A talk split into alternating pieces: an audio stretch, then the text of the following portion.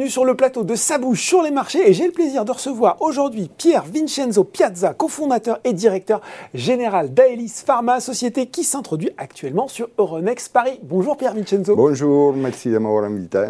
Alors, Aelis Pharma, c'est une biotech bordelaise que vous avez créée en 2013 avec Valérie Scapatici et Stéphanie Montlezin.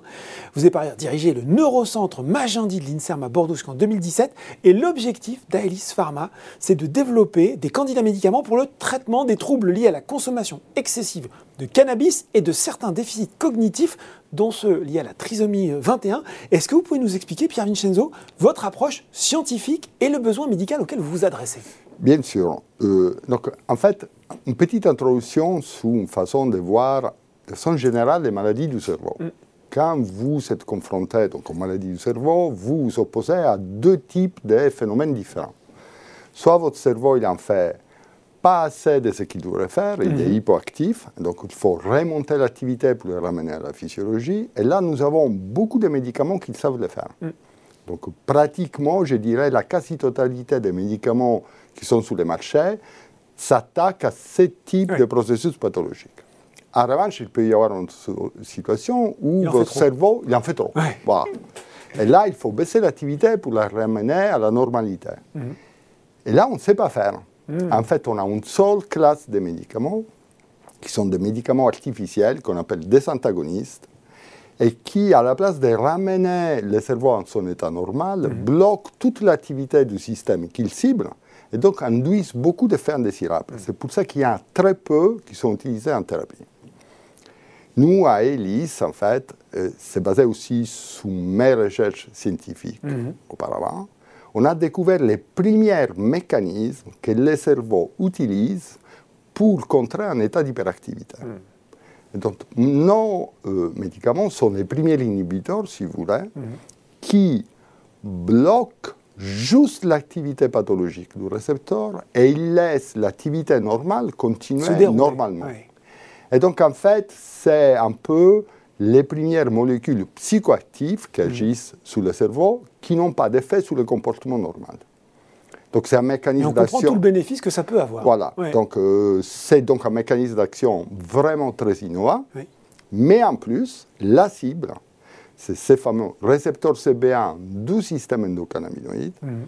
C'est un récepteur très important au cours de l'évolution et donc qui est impliqué dans un nombre énorme, je dirais, de fonctions physiologiques et quand il est hyperactif, il est impliqué aussi dans un nombre important de pathologies. Mm. Donc en fait, une fois que nous avons appris à l'apprivoiser, mm. donc les manipuler sans provoquer des effets indésirables, il nous ouvre, avec une seule classe de médicaments, un nombre important d'applications thérapeutiques. Alors, pourquoi le cannabis? Parce que les récepteurs CB1 est la cible principale du principe actif du cannabis, qui s'appelle le THC. Donc les effets positifs et négatifs du cannabis passent par les récepteurs CB1. Mhm. Et une découverte un peu plus récente, bon, en science, quand on dit une découverte plus récente, c'est 10-15 ans. c'est bien de représenter la temporalité. Une découverte un peu plus récente, c'est que ces récepteurs jouent un rôle fondamental dans la régulation de la cognition. Donc, quand cette fois il est hyperactivé par les molécules du cerveau, il peut réduire les capacités cognitives. Donc c'est pour ça que nous allons dans ces deux pathologies qui peuvent paraître séparées, mais qui en fait sont reliées par la cible. Si, on s'intéresse maintenant au potentiel commercial de ce marché à travers le monde, et puis une question, moi forcément, que j'ai envie de savoir, est-ce qu'il y a d'autres sociétés pharmaceutiques qui planchent sur ces traitements similaires aux vôtres avec la même technologie, ou peut-être une autre d'ailleurs? Donc, alors, c'est la première question, potentiel commercial. je peux vous donner euh, quelques chiffres qui donnent une idée euh, du besoin médical de, la taille du marché. Mm. Donc aujourd'hui, si on prend les principaux pays des économies occidentaux, nous avons 7,2 millions de toxicomanes au cannabis. Mm. Pas d'utilisateurs, mais des gens qui, ont reçu un diagnostic d'addiction mm. au cannabis. Ça fait beaucoup. Euh, c'est beaucoup. C'est une taille de marché très importante. Et dans les cas de déficit cognitif, si vous considérez les Down, c'est une de notre. La, la trisomie 21, en français, oui, oui. Syndrome de Down. Syndrome de Down, la trisomie 21, c'est une de nos cibles principales. Mais notre médicament a, fait, euh, a montré dans des études précliniques une efficacité mm. aussi dans d'autres déficits associés à des conditions génétiques du développement, mais aussi dans des modèles de vieillissement pathologique par exemple, ce qu'on appelait avant les mild cognitive impairment, qui ont été maintenant renommés Alzheimer de stade 3. Et donc, c'est des marchés absolument euh, considérables. Donc, les deux médicaments que nous développons, 117 et 217, ont tous les deux une potentialité de ce qu'on appelle des blockbusters. Mais alors, est-ce qu'il y a de la concurrence justement sur ces marchés euh, très, euh, très importants Pas beaucoup, pour des raisons très différentes pour les cannabis, parce que nous avons été vraiment des pionniers. On a commencé à travailler sur ce sujet quand les gens pensaient qu'il n'y avait pas d'addiction au cannabis et que le cannabis, ça ne faisait pas euh, de mal en fait. Mm. Donc on a pris une avance vraiment considérable par rapport aux autres. Euh, je pense qu'il y aura d'autres sociétés qui vont y aller, mais nous sommes déjà en phase de baie, donc ça va être difficile de nous rattraper. Mhm. Et aussi, euh, avec les, par exemple les antagonistes CB1 de la génération précédente, on ne peut pas les utiliser pour traiter l'addiction, parce que tout simplement, dès que vous les donnez, ça provoque un sévrage. Et donc, vous ne pouvez pas traiter quelqu'un si vous lui provoquez un sévrage. Euh, donc, quand je vous écoute, assez peu de concurrence sur votre positionnement, Pierre euh, là, là, je dirais, pour euh, l'addiction au cannabis, on est vraiment euh, à la pointe et, on n'a pas vraiment de... Il y a deux sociétés qui utilisent des antagonistes du CB1, mm. mais pour un traitement aigu de certains effets toxiques à la mission unique, donc c'est pas... Alors, pour les downs, en revanche, il y a eu beaucoup d'intérêt. Mm-hmm pour développer des médicaments. Aujourd'hui, quelle est la situation? Vous avez plusieurs sociétés qui en fait sont en train de repositionner des médicaments qui avaient été développés à l'origine pour l'Alzheimer mhm. dans la trisomie 21 après 45 ans, parce qu'après 45 ans, les trisomiques souvent développent un Alzheimer. Mais ce n'est pas notre segment, parce que nous, on essaie de soigner les déficits principes de la trisomie 21 que c'est un déficit d'une fonction cognitive particulière qui s'appelle mémoire de travail. Et donc, nous, c'est un traitement qui vient avant. Bon. Il faut qu'on s'intéresse maintenant à cette augmentation de capital. On l'a vu, l'actif le plus avancé, AEF 0117, lié euh, justement aux troubles liés à la consommation excessive de cannabis. On sait, hein, euh, sur Boursorama, on a le journal des biotech, les investisseurs ouais. on sait que la vie d'une biotech, elle est rythmée par les essais cliniques, phase 1, phase 2, phase 3, parfois phase 2A, phase 2B.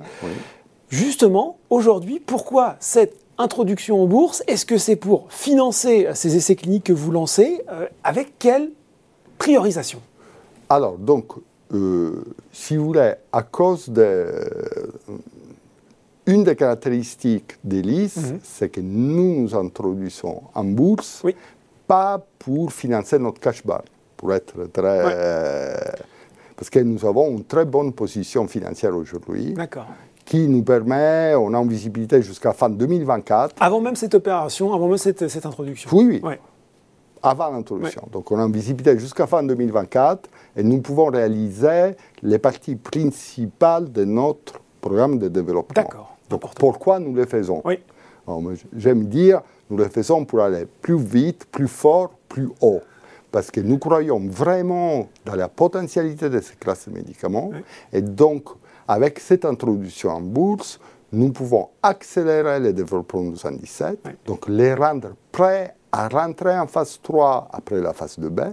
Souvent, on attend la phase 2B, après il y a deux ans et demi avant de pouvoir lancer la phase 3. Il y a du design, des fois, il faut se mettre d'accord, ben, ça prend du temps. non, mais il y a énormément mm. des, études complémentaires qu'il faut faire mm. pour qu'un produit soit prêt pour rentrer en phase 3. au niveau pharmaceutique, au niveau même de la tox, mm. il y a énormément de choses.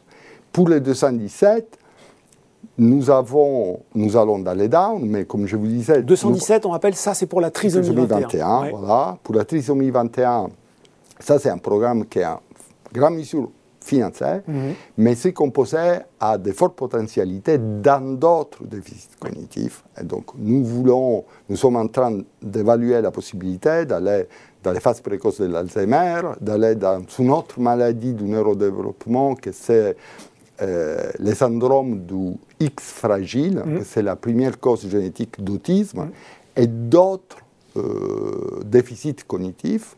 Et après, petite série sous le gâteau, avec toutes ces années, nous avons développé vraiment une compétence avec la chimie très particulière que nous faisons. Et nous avons déjà une troisième génération de médicaments qui ont des potentialités différentes qui nous permettent d'aller dans d'autres maladies du cerveau. En préclinique, là encore, je crois, hein, Pierre. Aujourd'hui, ils sont en préclinique, mais on, on, sait que si on a des fonds nécessaires, on pourra en amener un développement en 2023 et l'amener bientôt en clinique. Donc, Comment nous- ça se séquence tout ça très pratiquement pour l'investisseur qui nous regarde, qui peut être tenté? Ça veut dire quoi? Ça veut dire euh, vis-à-vis de la phase euh, 2B pour euh, le Donc, la principal actif. 2B, donc Qu'est-ce la- que ça donne tout ça? Donc, euh, euh, si on parle un peu du news flow, Voilà, exactement.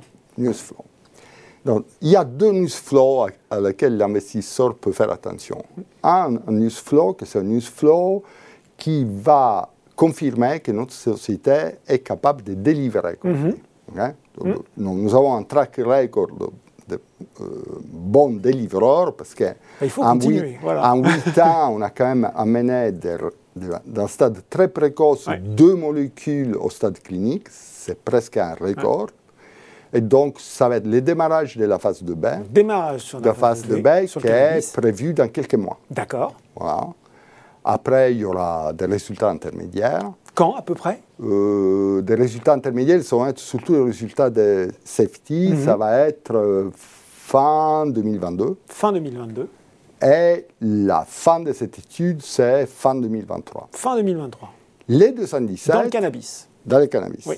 Pour la trisomie 21 et le déficit cognitif, on est en train de finir les phases 1, donc délivrer. On va terminer ces études. Les phases 1, c'est les phases où on étudie la safety Oui. du composé La sécurité et, la et la pharmacokinétique, Oui. qu'on oublie, c'est très important, parce que souvent c'est la pharmacokinétique qui fait tomber les composés et pas la safety. Donc on sait déjà que la safety elle est bonne et que la pharmacokinétique elle est excellente. Et donc de ce point de vue, mais on aura la fin de Des cette résultats, étude là aussi cette année. cette sur la année, phase 1. dans quelques mois. Dans quelques mois. Démarrage des premières études d'efficacité pour dans le syndrome de Down. Mhm. Donc Euh, une phase 2, Oui, phase 2A, dans le cas Mhm. Phase spécifique. 2A. hein. Euh, vers septembre, je pense. septembre 2022. Ouais. Ah, septembre, octobre, disons, c'est Seconde partie de l'année 2022. Eh, eh, Exact. Bon.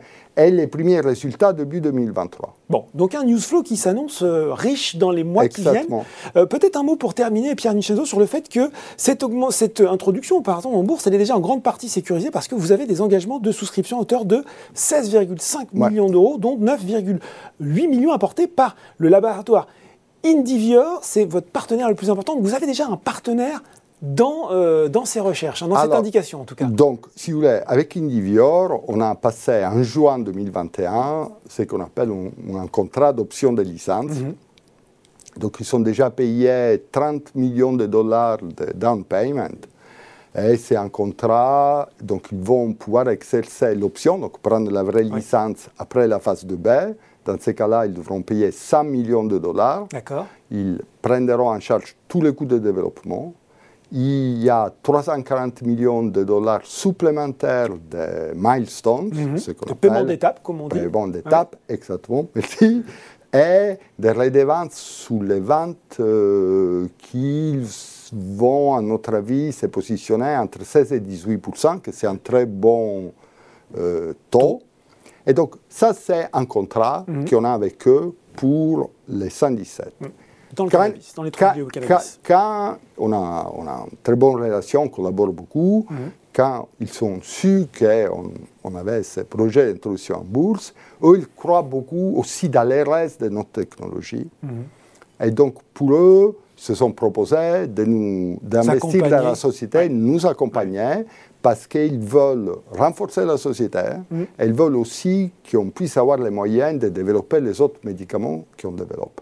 Eh bien voilà, plus vite, plus haut, plus fort, la devise de Pierre de Coubertin pour Aelis Pharma. biotech qui va permettre de soigner des troubles liés à la consommation excessive du cannabis et certains déficits cognitifs. Merci beaucoup Pierre Vincenzo Piazza d'avoir présenté pour nous euh, les modalités de cette introduction en bourse. un grand plaisir et merci de m'avoir invité. Je suis très content d'être ici. Merci beaucoup. Et je le rappelle, si vous avez été convaincu par cette présentation, l'offre de souscription, elle est ouverte du 2 au 14 février pour un prix de l'action compris entre 14,02€ et 16,82€. Ça bouge sur les marchés, c'est fini pour aujourd'hui. À très bientôt pour un nouveau numéro.